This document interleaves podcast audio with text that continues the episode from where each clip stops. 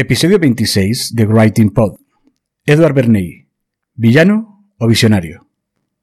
Los deseos humanos son el vapor que hace que la máquina social funcione. Frase de Edward Bernay.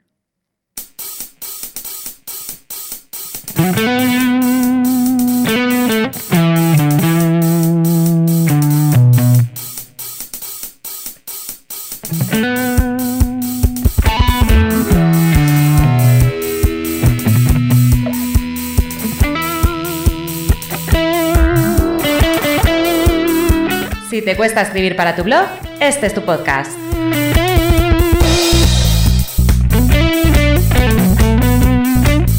Si necesitas textos persuasivos para tu web, este es tu podcast.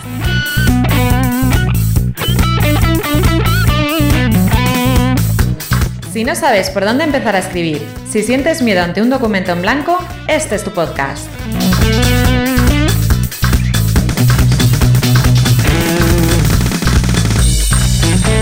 Bienvenido a Writing Pod, el podcast de redacción y copywriting de Ricardo Botín.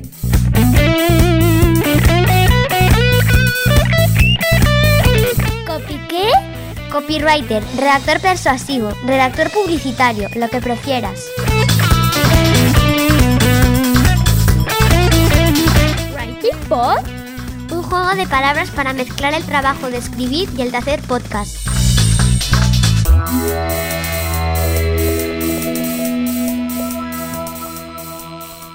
Empezamos ahora mismo.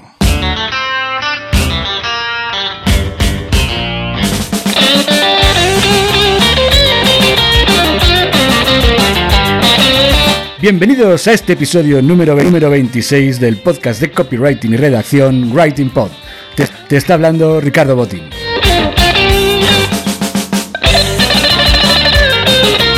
Hoy voy a hablarte de uno de esos, temas que me apasionan totalmente, que es la manipulación y la persuasión. Por eso quiero que conozcas a una persona prácti- prácticamente desconocida para el gran público, pero que tiene una, importancia crucial en nuestra actual sociedad de consumo. De hecho, él fue el inventor del consumismo y también fue un maestro de la manipulación orientada al consumo de determinados productos. Hoy quiero que conozcas a Edward Bernay.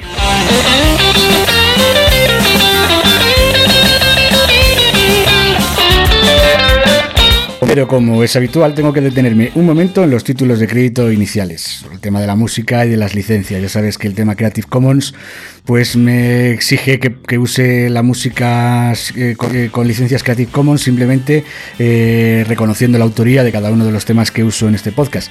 En el primero de ellos escuchamos, hemos, hemos escuchado la sintonía, es de Admiral Bob, un tema que se titula Not So Away Some Tune. Luego estamos escuchando ahora mismo de fondo Admiral Bob, que también eh, se titula la canción Turbo Tornado. Y luego a continuación pasaremos a, a- a un tema que se titula Oric Taiko Rap de Jeff Speed.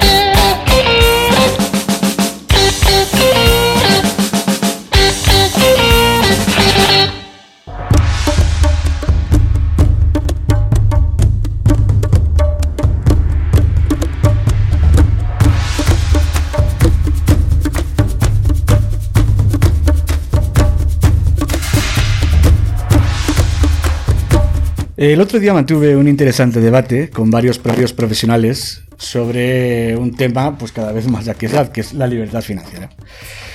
Era un- una reunión online que teníamos, bueno, pues en el que estuvimos charlando después de una, después de una sesión en la que explicaron un poquito cómo eh, se puede conseguir eh, cumplir con tus objetivos financieros y al final alcanzar una tranquilidad y una libertad, ¿no? Eh, pues al final tuvimos un debate en el que llegamos a la conclusión de que para poder disfrutar de la libertad financiera, pues uno de los elementos básicos es que seas frugal. Y hay que entender pues que es mucho más fácil vivir con menos que con más. Ya se sabe, esto que se dice siempre que no es más pobre el que menos tiene, sino el que menos necesita. Y así que de esta forma espartana de entender el consumo, pues se podría decir que va un poco en contra de lo que la sociedad actual nos impone, ¿no? Sobre todo esta manera moderna de consumir mucho, mucho, mucho. Somos una sociedad que básicamente se caracteriza por el consumismo. Y esto no es algo de ahora, es algo que se ha visto potenciado con la revolución tecnológica, pero yo creo que prácticamente desde la revolución industrial, desde sus inicios, los procesos productivos se fueron haciendo más cada vez más eficientes y a partir de un momento dado, cualquier industria pues era capaz de fabricar muchos más bienes de los que la sociedad es capaz de consumir. Ya digo que esto no es algo de ahora, que es algo que viene sucediendo desde que se implanta la sociedad, industrial, pero se profundiza mucho más en la sociedad postindustrial. Y aquí es donde aparece Edward Bernays. Te voy a dar algo de contexto porque es probable que no conozcas a Edward Bernays. Y así de ese modo además entenderás cómo fue su trabajo y por qué para unos es un villano y para otros es un visionario. Bernays nació en Viena en 1891. Lo más importante es que era sobrino de Sigmund Freud, del psicoanalista, del, del padre del psicoanálisis, ¿no? Con quien mantuvo además bastante trato, sobre todo al inicio de su carrera. Eh, de hecho, aunque Bernays se, mudó, muy joven con su familia a Estados Unidos, de hecho la carrera la estudió allí, eh, siguió manteniendo correspondencia y mucho contacto con su tío, con el que, bueno, incluso llegaron a publicar en un periódico en el que trabajó, bajó inicialmente Bernays, bueno, pues eh, Sigmund Freud fue el primero que casi le transmitió pues las virtudes de esa nueva disciplina que, del psicoanálisis que él había creado, ¿no? Bueno, pues se graduó en agricultura y en periodismo y bueno, pues muy pronto empezó a estudiar de qué modo se podrían aplicar las teorías de su tío sobre el inconsciente, pues para en la publicidad orientada a generar mayor consumo. Él, él tras un análisis profundo en el que estudia a los consumidores, investiga los mercados, empieza a detectar que la parte inconsciente que teorizó su tío, pues tiene mucho más que ver de lo que, puede parecer a simple vista cuando, cuando un ser humano se pone en disposición de comprar un producto. Por eso, una de sus primeras aportaciones fue la de que el consumidor no solo compra lo que necesita, sino lo que desea, aunque incluso no sea necesario. Aquí es donde mucha gente ha considerado que Bernays era un manipulador, porque él pensaba que había que aprovecharse de todos aquellos deseos inconscientes de los consumidores para venderles productos que a lo mejor no necesitaban. Pero este planteamiento no es así, o no es del todo así. Lo que él dice es que no solo se le puede dar salida a los productos mediante la satisfacción de las necesidades, sino de ese modo la producción industrial no sería cubierta en su totalidad, sino que hay que aprovechar todos esos deseos o necesidades inconscientes para vender, a vender una mayor cantidad de productos. Yo en este punto te recomendaría que leyeses el artículo que escribí hace unos meses en mi blog sobre manipulación y las diferencias entre manipulación y persuasión desde el punto de vista del copywriting. Porque ahí, en ese artículo, te explicaba que los copywriters usamos la persuasión eh, pues con un objetivo de, beneficio mutuo ¿no? para las dos partes, o sea, para el cliente que quiere que hacer una página de ventas y para el comprador de ese, de ese producto o de ese servicio que se le anuncia en la página de ventas. Además, bueno, pues o sea, la persona a la que se dirige la persuasión, pues sus sentimientos son fundamentales. Es decir, es que aquí de lo que se trata es de generar unos cambios duraderos que sean beneficiosos para, sobre, todo para la persona que tiene que ser persuadida. De no cumplir con este modelo, lo que, que básicamente lo que estarías haciendo no sería persuadir, sino que estarías manipulando, ¿no? Entonces, podemos decir que la persuasión, pues se caracteriza básicamente por la empatía. Mientras que la manipulación pues es algo más egoísta, casi, casi, casi incluso podríamos decir que en determinados aspectos psicopáticos, ¿no? No voy a ser yo quien valore la actitud de Bernays, eh, si fue un manipulador o si se, trataba, solo de una persona que supo aplicar correctamente la persuasión, porque de hecho, de hecho, además seguramente si ahora buscas algo en Internet vas a encontrar que casi todo es muy negativo, negativo hacia él, le tienen una especie de ser maléfico. Pero bueno, lo cierto es que al final muchas de sus enseñanzas se pueden aplicar desde un punto de vista positivo, positivo para todo el mundo, ¿no? Pero bueno, no, yo prefiero que tú escuches el podcast completo y que te formes una idea en tu cabeza para saber si realmente eh, fue una persona experta en persuasión que daba beneficio a la sociedad o solo era un manipulador peligroso y totalitario o incluso yo te voy a decir básicamente mi opinión es que en unas ocasiones era un experto en persuasión y era un buen profesional para sus clientes y en otras en otras era un tipo pues bueno que con casi rasgos psicopáticos que tenía muy poco interés en beneficiar a la audiencia a la que dirigía sus mm, eh, mensajes publicitarios, ¿no? De cualquier modo, creo que es importante que nos quedemos con algunas de sus enseñanzas, porque además hoy se aplican con total normalidad en el copywriting y no todas ellas, ellas son malas, ¿eh? O si no, por ejemplo, ¿de dónde te crees que vienen cosas? Pues como que, como que las personas compramos a través de las emociones, aunque luego sintamos la necesidad de racionalizar ese comportamiento, ¿no? Yo ahora, por ejemplo, estoy recordando eh, que hay mucha gente, es decir, que por eso de hecho escribí el artículo sobre el copywriting y sobre la manipulación o persuasión, eh, como dos, dos caras de la misma moneda. Y hay mucha gente, por ejemplo, que critica a profesionales que, que simplemente se dedican a entender y a decir cómo se puede utilizar la forma de pensar del cerebro humano para vender más. Es decir, eh, recuerdo incluso ahora en alguna conversación profesional como hay, hay mucha gente que critica a un experto en neuroventas como Jürgen Klarik simplemente porque le consideran un manipulador manipulador profesional que se aprovecha de los, del subconsciente para generar, generar mayores ventas. Esto no es así del todo, porque evidentemente eh, todo el mundo tiene que vender y lo que quiere es maximizar sus productos, ¿no? Es decir, hay que, bueno, pues saber distinguir hasta dónde llega la ética de un, de un comportamiento o no. ¿eh? O sea, nunca hay que superar, nunca hay que mm, eh, rebasar una barrera cuando está, cuando sabemos que a partir de ese punto estamos haciendo algo malo. O sea, hay que ser consciente de que nuestro trabajo al final es ayudar a los consumidores a que tomen la mejor decisión. Pero está claro que si yo deseo vender mi producto, eh, tendré que emplear las técnicas mejores posibles para que, para que pueda vender. Pero al final la decisión la toma él, no la tomamos, no somos nosotros los que hipnotizamos. O como digo, muchas veces hacemos un conjuro con palabras para engañar a alguien para que compre nuestro producto, ¿no? Ni mucho menos. Si tú le das unos argumentos reales, le das unos beneficios reales, pues no tiene por qué sentirse ni engañado ni manipulado. Volviendo al tema de Eduard Bernay, pues quizás ahí, le ha pasado la historia de la publicidad y del copywriting, eh, pues porque fue el capaz, fue la persona que más consiguió incitar los deseos inconscientes de, los compradores en muchísimas ocasiones. Eh, yo siempre creo que en todos los eh, sitios donde busques información sobre Bernay eh, vas a encontrar que sí se hizo básicamente famoso porque fue el que logró implantar que las mujeres en los años 20 eh, empezaran a fumar. Decir, hay que tener en cuenta que en los, años 20 el consumo de tabaco estaba limitado completamente a las mujeres. Era algo mm, casi solo propio de, los hombres y las mujeres eran pues, vistas un poquito como mm, desvergonzadas, ¿no? Si fumaban en, eh, en, un ambiente social normal. Estaba muy mal visto fumar por la... Pero lo cierto es que en los años 20 esto cambió y esto cambió gracias básicamente a Edward, a Edward Bernay, porque convirtió el hecho de que las mujeres fumasen en un acto de rebeldía. Es decir, eh, eh, avisó a la prensa, o sea, creó, aprovechó un evento importante que había en Nueva York, que era el, el, desfile de la de Pascua, y eh, contrató a una serie de modelos, de eh, modelos de la revista Vogue, también alguna chica de la alta sociedad, y bueno, pues las estaban todas em, organizadas para que en un momento determinado, eh, en mitad de la plaza, en mitad del, del, del, desfile, sacaran sus cigarrillos y los encendiesen y empezasen, empezasen a fumar.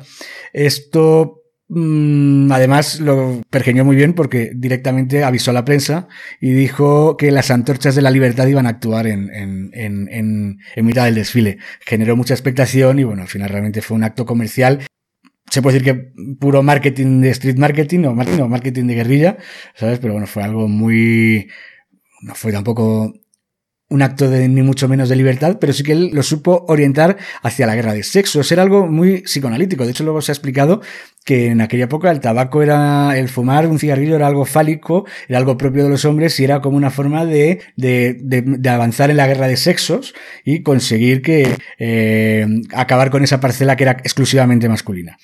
Eh, lo cierto también es verdad que eso ayudó, pero también ayudó que, que Bernay pues contactó con muchos directores de Hollywood de la época y les pagó incluso a los productores dinero para que las actrices saliesen fumando. De hecho es muy habitual, si recuerdas películas de cine mudo de los años 20, pues las, las estrellas, las, las, las grandes bellezas del, del cine de los años 20, pues casi todas ellas salían fumando, incluso en los años 30, en los años 40 era muy habitual que las mujeres saliesen, saliesen en el cine fumando.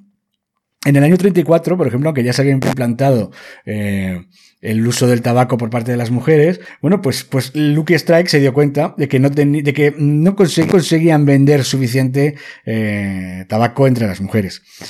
Entonces, bueno, pues eh, eh, Edward Bernay lo que hizo fue investigar, hizo una investigación muy profunda y llegó sobre todo Hace una investigación que, que, bueno, pues cada vez se ha implantado más, que era el, el, una investigación sociológica, hacer encuestas y luego excavar en la mente de las mujeres para saber exactamente qué es lo, lo, que, lo que querían.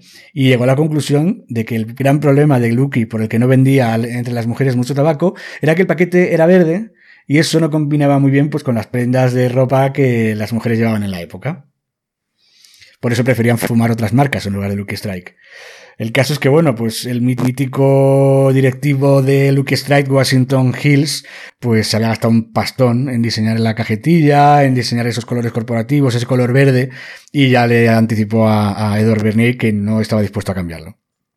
Entonces, con lo cual, lo que hizo Edward Bernays fue, en mi opinión, me parece que es muy creativo, sobre todo porque no era una, era una época en la que fuera muy habitual, que era, bueno, pues vamos a convencer a la gente de que el verde es bonito. Entonces, lo que hizo fue hacer la gala verde en el Waldorf Astoria, en la que invitó, mandó a, a, a cientos de, de, de, influencers de la época, o sea, diseñadores, eh, decoradores, eh, mm, dueños de tiendas importantes de muebles, les invitó a la fiesta verde, a la gala verde del Waldorf Astoria, con en cartas con un membrete de color verde, eh, puso de moda el color verde en las revistas, consiguió convencer a la gente para que las mujeres vistieran con el color verde. Eh, bueno, de hecho, por ejemplo, hay un ejemplo perfecto, aunque es una película moderna, pero que está muy bien ambientada, que es Expiación, ¿eh? en la que eh, Keira Knightley es una joven de los años 30, del tiempo justo antes de la, de la Segunda Guerra Mundial, en la que en un momento dado una fiesta, bueno, que fundamental para la trama, va vestida con un traje de noche verde espectacular, ¿no? Bueno, pues eso es un ejemplo perfecto de cómo se puso de moda el color verde gracias a una verdadera acción de, de marketing. O sea, porque en aquella época el color verde no, no, no. Y eso consiguió, consiguió que levantar las ventas en el sector femenino de las ventas, las ventas de Lucky Strike. Era experto en, en eh, en, en, controlar muy bien las emociones. O sea, por, o sea, por ejemplo, fue capaz de, de, utilizar el valor y el coraje de los soldados de la Primera Guerra Mundial pues para imponer la moda de usar el reloj de pulsera, porque hasta entonces era algo femenino. Y se dieron cuenta eh, que era más, era más seguro para los soldados llevar el reloj en la muñeca eh, y entonces dijeron, bueno, en lugar de llevar el reloj de bolsillo que habían llevado siempre los caballeros, y bueno, pues consiguió implantarlo ese reloj de pulsera, se lo puso a todos los soldados de la Primera Guerra Mundial, y eso al final el público lo empezó a identificar con, con valor, coraje, valentía, heroísmo, y bueno, pues consiguió que algo tan femenino como era llevar el reloj en la muñeca se convirtiese en algo mmm, masculino y, y de mucha fuerza y de mucho valor. En el caso, por ejemplo, de la Primera Guerra Mundial, fueron decisivos los argumentos que empleó Bernay, que entró en un comité en la, sombra eh, para generar un ambiente en, la, en las sociedades de Estados Unidos eh, que fuera favorable a la entrada en el conflicto de la Primera Guerra Mundial, en la Gran Guerra que se llamaba en la época. Entonces, para ello, lo que hizo fue implantar la creencia de que la, la democracia estaba en peligro y de que solo luchando en Europa, en, la, en, en los campos de batalla de Verdún, de Francia y de Bélgica, de todo eso y de Flandes, bueno, pues mm, solo interviniendo Estados Unidos en la guerra se podría defender, la, democracia. De hecho, incluso, bueno, fue el que, aunque, aunque el, cuadro del tío Sam no es, es anterior a, a, esta época, pero sí que creo que fue uno de los que decidieron hacerla al tío Sam señalando, diciendo, I want you, te quiero, eh, tienes que formar parte de esto si quieres mm, defender a, la libertad y la democracia. Bueno, pues consiguió que muchísima gente, miles de jóvenes, se alistasen a, a una guerra que estaba muy lejos de ellos, que en el fondo ni les iba ni les venía, prácticamente una guerra imperialista, y bueno, pues y, que, que, se metieran además en una máquina de picar carne, como fue la Primera Guerra Mundial. Pues, como, era, como era un experto ya con estas investigaciones que había hecho sobre, eh, eh, el inconsciente, sobre la propaganda, bueno, escribió varios libros famosos, ¿no? Pues el uno de ellos se llamaba Propaganda, otro es Ingeniería del Consentimiento, otro se llama Cristalizando la Opinión Pública. De hecho, por, hecho, por ejemplo, creo que Cristalizando la Opinión Pública fue un libro de consulta básica para Goebbels, que es uno de los que mejor han usado, bueno, mejor para sus propios beneficios, evidentemente, las campañas de manipulación propagandística, ¿no? A nivel político. Mm, es decir, es decir, que les, les, sirvieron para convencer a una nación entera de la bondad de sus, sus de su ideología salvaje y totalitaria y racista. Eh, de hecho, eh, lo más curioso es que Bernay era judío, igual que lo era, era su tío, Freud, ¿no? Eh, Sigmund Freud. Eh, pero bueno, se parece ser que a Goebbels no le importó mucho, no inspirarse en las teorías de un judío para luchar contra los judíos. Pero bueno, eso es algo, decir, el propio término, propaganda que había sido usado por el nazismo, había usado, sido usado muchísimo por el fascismo italiano, muchísimo en España en el franquismo y también muchísimo por la Unión Soviética, la época de Stalin, eh, pues bueno, la propaganda era, era brutal, Estados Unidos usó muchísimo la propaganda, ya lo hemos visto, ¿no? Con, mm, en la Primera y en la Segunda Guerra Mundial. Pero bueno, es decir, el caso es que mm, el término propaganda empezó a, caer, a entrar en decadencia, con lo que eh, a partir de ya en la posguerra Mm, se dio cuenta que para venderlo a las empresas no estaba bien asociarlo con esos valores negativos de la guerra y de los enemigos de Estados Unidos y todo eso, y optó por inventarse un nuevo nombre que ha calado hasta hoy en día, que son las relaciones públicas. Las relaciones públicas, evidentemente, no es lo que, lo que mucha gente considera, que no entiende un poquito, que no conoce cómo funciona este sector. Bueno, pues no es, no es ir repartiendo flyers ni, ni dando invitaciones para las discotecas, es evidentemente es generar estados de opinión a través del uso de la publicidad, de la, de la prensa, de, bueno, y en esto era un maestro. De hecho, Bernay eh, trabajó para casi todos los presidentes de Estados Unidos. En el caso, por ejemplo, es paradigmático el caso de Calvin Coolidge, que era un, un presidente, presidente pues bastante gris, frío, antipático, no, no caía bien. Bueno, pues entonces para mejorar su imagen ante la sociedad americana, eh, lo que hizo fue invitar a desayunar a la Casa Blanca, le dijo, tiene usted que invitar, señor presidente, a celebridades, actores de Hollywood, que vayan a la Casa Blanca a desayunar. Y fueron sacando esos desayunos tan entrañables con los famosos, con la gente del cine, y eso le granjeó pues una popularidad que hasta entonces no había conseguido por mucho que se había, que lo había intentado. Y bueno, pues también, eh, en esta misma línea, pues, eh, Mm, Bernay fue contratado pues, por una de las grandes empresas que, de la época, que en Estados Unidos, que era la United Fruit Company, que bueno, pues era prácticamente un poder en la sombra en Centroamérica, ¿no? manipulaba, cambiaba, derribaba gobiernos, montaba mmm, golpes de Estado, bueno, era, era algo, era prácticamente la CIA y la United Fruit Company funcionaban casi en, en un conjunto perfecto, ¿no? Eh, bueno, el caso es que, bueno, en Guatemala le salió la jugada mal porque después de tantas sátrapas mmm, dominando durante muchísimo tiempo, pues prácticamente desde la, desde la independencia española, Estados Unidos entró allá a saco y con sus empresas empezaron, empezaron a dominar todo el comercio de Centroamérica, de todo el tema de frutas, ¿no? Entonces, bueno, pues en Guatemala mm, fue elegido un gobierno muy reformista que decidió cambiar eso y decidió romper las relaciones con, con, con el, con el, con, la, United Fruit. Eh, eso fue eh, un momento crucial para que no perder uno de sus grandes eh, lugares donde hacer negocios y la United Fruit Company pues contrató a Edward Bernay para que hiciese una campaña de relaciones públicas que sirviese para que el resto del mundo apoyase a la United Fruit. Hizo lo que es, lo que hoy en día se hace muy, se hace muy habitualmente. Es decir, no puede ser que no guste, pero es que esto se hace, se hace con mucha frecuencia. Se hace una labor del lobby. De hecho, aquí en España no está regulado la función de un lobby. Se hace en la sombra, se manipula en la sombra, pero no se hace como en Estados Unidos, que es legal, o en la Unión Europea, que creo que también sí que se permite la, eh, la actuación eh, en pública de, de los lobbies. Entonces lo hizo como lobista para la United Fruit fue diseñar un mensaje muy claro y contundente. O sea, decir, es mm, Guatemala, eh, aunque, aunque, teóricamente mm, eh, es el, estaba luchando por sus libertades, le consiguió convencer a la opinión pública estadounidense de, que era un país comunista, que era una república bananera, que no se la podía tomar en serio. Y el sistema funcionó, porque al final consiguió hacer creer a la opinión pública de algo que no era real. al final, mm, creo que esto suena, suena mucho porque eh, hoy en día se está viendo, bueno, con las fake news, con el Brexit, con todo esto estamos viendo cómo mentiras repetidas muchas veces eh, terminan calando en la sociedad y terminan convirtiéndose en, en creencias ¿no? populares. De hecho, también en esto tiene mucho que ver Edward Bernay, porque fue el primero que insistió en que los mensajes publicitarios había que repetirlos muchas veces hasta que calasen en la audiencia, ¿no? Y bueno, pues por eso se, se empezaron a usar los jingles en los anuncios de radio y televisión, y lo que os decimos en las estrategias políticas se usa muchísimo, tanto en fake news como, bueno, incluso en ideas, o en ideas que se repiten muchas, muchas, muchas veces en la prensa, en los debates, en las tertulias televisivas, en la radio, en internet, en las redes sociales, en todos los lados se repiten y, y bueno, y al final termina la gente, pues terminan calando, ¿no? De hecho, por ejemplo, el propio de Bernay en uno de sus libros decía, nuestras mentes son moldeadas, nuestros gustos son formados, nuestras ideas son sugeridas mayormente por hombres de los que nunca hemos oído hablar. Pues os podéis hacer una idea un poquito de, de, de, de cómo funcionan. De, y no es porque él simplemente dio las, las herramientas, herramientas, pero no creo que si, si no las hubiera dado él, hubiera sido otro.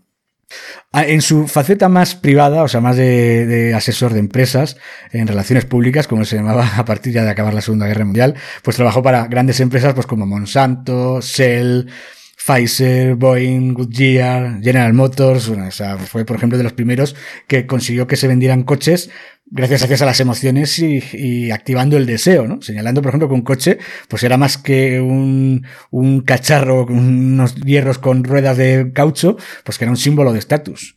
Yo creo que, mm, esto sí que estoy hablando de memoria, no estoy seguro si era así. El eslogan, creo recordar que algo de General Motors, de Chevrolet, algo de eso, pero no estoy muy seguro. Pero creo que era algo así como, eh, usaba un eslogan que era, no es el coche que necesitas, pero lo quieres. Pero yo creo de todas formas que uno de sus grandes hitos fue convencer a los americanos para que cambiasen sus costumbres alimenticias, sobre todo en el desayuno. De hecho, ahora mismo mm, todo el mundo pensará que el desayuno americano es el habitual de huevos revueltos, bacon, y pues eso no es así.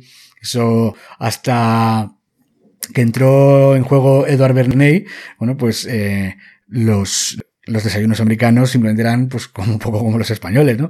Un, café bebido, un zumo de naranja y un trocito de pan con mantequilla como, muy, como mucho, ¿no? Eh, esto, todo esto cambió. ¿no? Porque para, pero para ello lo que hizo fue usar la investigación, pero la usó además muchísimo mejor que nadie. Fue el inventor de los focus group. No, no más que inventor, quizás seguramente fue el que más los usó, ¿no? Ya no estoy tan seguro si llegó a inventarlos, ¿eh? ¿eh? Los focus group, los paneles de consumidores, la investigación sociológica, las encuestas, estadísticas, eh, el hecho es que, bueno, en un momento dado es contratado por una empresa de productos porcinos que estaba, pues veía que sus ventas se habían estancado y que no conseguían arrancarlas. Bueno, esto mm, a mí me recuerda mucho a, a las investigaciones que se hacen en, en la serie Mad Men, ¿no? Eh, entonces, bueno, él empezó a investigar cuáles eran las costumbres de consumo de productos de cerdo en USA, en Estados Unidos, y se dio cuenta, pues, de que la gente desayunaba poco. Lo que os digo, tan solo un zumo, un café y un poquitillo de pan. Bueno, pues comenzó a consultar, a consultar y a hablar con médicos y les preguntó si aquel desayuno era suficiente para poder empezar el día con suficiente energía. Y muchos de los médicos a los que entrevistó le dijeron pues que es verdad que el consumo calórico de nocturno hacía pues, pues que para poder empezar el día con más energía, pues que era importante un desayuno, un desayuno contundente que mucha gente no estaba haciendo. Eh, entonces, fue cuando pensó, bueno, pues podríamos aquí convencer a la gente de que desayunen eh, además de lo que estaban desayunando hasta ahora, le añadan a su dieta bacon y huevos revueltos en el desayuno. Y se dio cuenta, pues que igual que a él le habían convencido los argumentos de los médicos, que, el argumento científico pues era el, el, mejor para convencer a la población de que cambiaran su forma de desayunar. Entonces, lo que hizo fue escribirle a 5.000 médicos y les pidió la opinión que él ya conocía sobre el nuevo desayuno y que lo recomendasen en caso de que les, de que les interesase y que les pareciera sano eh, en sus trabajos profesionales. Consiguió que 450 de ellos respondiesen. Algunos dicen que, bueno, que previo pago, ¿no? Incluso, bueno, pues escribieron artículos sobre los beneficios de este nuevo desayuno. Pues que yo, es el, causante seguramente de que en Estados Unidos sea uno de los países con más nivel, con niveles más, más altos de colesterol, ¿no? Eh, además, a la par de eso, eh, comenzó a publicar una serie de anuncios en prensa nacional en la que decía más o menos que los huevos con bacon de su cliente eran el verdadero, desayuno americano. Es al final consiguió mm, hacer que, el, mm, la, que la mente del americano medio entendiese lo que hoy en día es casi una verdad absoluta, casi a nivel mundial. Es decir, todo el mundo entiende que en Estados Unidos no desayunar unos huevos revueltos con bacon o un huevo a la plancha con bacon, el bacon es parte fundamental del desayuno americano. Pues esto no fue así hasta que Edward Bernay no, no, no le contrataron para que convenciese a la gente de que consumiese más bacon. Pero no fue el único producto alimenticio ¿eh? que consiguió que se, se consumiese. Por ejemplo, en esa época se pusieron muy de moda las tartas instantáneas, que se hacían en, eran productos en polvo, que simplemente casi, mezclándolos con agua se podían convertir en una tarta. Y bueno, pues había una marca que se llama Betty Crocker, que no estaba muy satisfecha con sus ventas y, y, le contrataron para aumentarlas. Entonces, bueno, pues Bernay junto pues, a un focus group de amas de casa yo ya os digo que me recuerdan muchísimo a esos grupos que, que cuando la, no sé si en la tercera temporada o en la cuarta de, de, Mad Men, eh, una de las amantes de Don Draper, que es la doctora Faye Miller, que es una experta en investigación de mercados, pues está, hacía lo mismo, reunía focus group pues, con chicas para probar barras de labios, para probar maquillajes, para probar productos de comida, para probar productos de comida rápida ese tipo de investigaciones que hacía la, esta amante de la doctora Faye Miller en la serie, la serie de Mad Men, la amante de Don Draper, pues estoy seguro que esto era muy similar, este tipo de focus group que hacía eh, Edward Bernays. Y en ese focus group descubrió que las amas de casa pues se sentían culpables porque, porque cocinar algo tan fácil que apenas requería de ninguna elaboración, pues les hacía sentir culpables y preferían no usarlo. Así que Bernay lo que hizo fue proponerle a, la empresa Betty Crocker que eh, complicar la preparación, aunque fuera un poquito. Entonces dijo, bueno, pues ¿por qué no lo preparáis el, preparado de polvos con agua? Lo hacemos que haya que, mezclarle un huevo para que le dé más sensación de elaboración a la, mezcla. Y a partir de entonces, bueno, pues las amas de casa comenzaron a comprar las tartas de Betty Crocker pues, y vendieron muchísimo. No quiero seguir hablándote de más casos esos de, de Bernay porque quiero que también investigues tú algo por tu cuenta. En este caso es que me parece que es importante que tú mismo te forjes tu, forjes tu opinión sobre el personaje y sobre las enseñanzas de las que se pueden, se pueden extraer. Se pueden extraer cosas buenas y ya habéis visto que se pueden extraer cosas muy malas. Entonces, bueno, quiero que conocer también tu opinión sobre este publicista y saber si para ti realmente es un villano manipulador o es un visionario que supo anticiparse a la, a la era del consumismo. Así que te espero en los comentarios. Y bueno, no quiero tampoco despedirme, como siempre, sin, sin recordarte que puedes descargarte mi libro Escribe textos memorables. O sea, mejor dicho, siempre eh, este es el clásico momento en el que eh, me acabo liando, porque la verdad es que tengo últimamente bastantes cosas en la cabeza y no me acuerdo exactamente del título del, del ebook gratis, que es Escribe en tu blog como los profesionales. Eh, es, una, es una guía eh, pues muy pensada para los, los emprendedores que se quedan un poquito que tienen miedo a la página en blanco y que no saben cómo afrontar los textos de su blog, sobre todo, o sea, cómo escribir en internet. Bueno, pues estos, pues estos son unos consejos muy prácticos. Tan solo tienes que descargártelos, eh, te lo descargas simplemente dando tu nombre y tu correo electrónico, vas a encontrar en la home de mi web de ricardobotin.com encontrarás un formulario y si no también en el footer en todos los pies de página lo encuentras y además también si llevas un rato, si estás por ejemplo escuchando este podcast directamente en mi página web, después de un rato vas a, vas a ver que te sale un pop-up, bueno pues ahí te, puedes, simplemente das tu nombre y tu dirección de correo electrónico y te mando ya un enlace para que puedas descargarte el ebook. Te va a ser muy útil, ¿eh? Ya sabes lo que te estaba diciendo, puedes comentar en los comentarios de este, de este post, eh, puedes también comentar en lo, en iVoox, si lo estás escuchando en iVoox, en en iTunes, en Stitcher, en Spotify, cualquier plataforma en la que, en la que estés escuchando este podcast, puedes hacer tus comentarios, tus valoraciones. Si te ha gustado, pues ya sabes que puño en alto, cinco estrellas, bueno, lo ves. Creo que es, creo que es lo que es la petición más oída en los últimos años, ahora ya que se ha puesto tan de moda la opinión social, sobre todo en el tema de podcast, en el tema de video marketing y todo eso, bueno, pues ya sabes que es fundamental para que mm, posicionar mejor y que la gente lo oiga más, pues que haya un puño en alto o cinco estrellas o según la plataforma que sea para valorarlos. Y luego además, bueno, también si quieres preguntarme algo, me puedes mandar un email a contacto arroba ricardobotín.com o me puedes encontrar también en todas las redes sociales simplemente con que pongas Ricardo Botín, Botín en Twitter, en Instagram, en Facebook, en, LinkedIn, me puedes encontrar y yo siempre intento contestar lo más rápido posible. Con esto, pues se despide Ricardo Botín para el podcast de copywriting y redacción Writing Pod. Muchas gracias.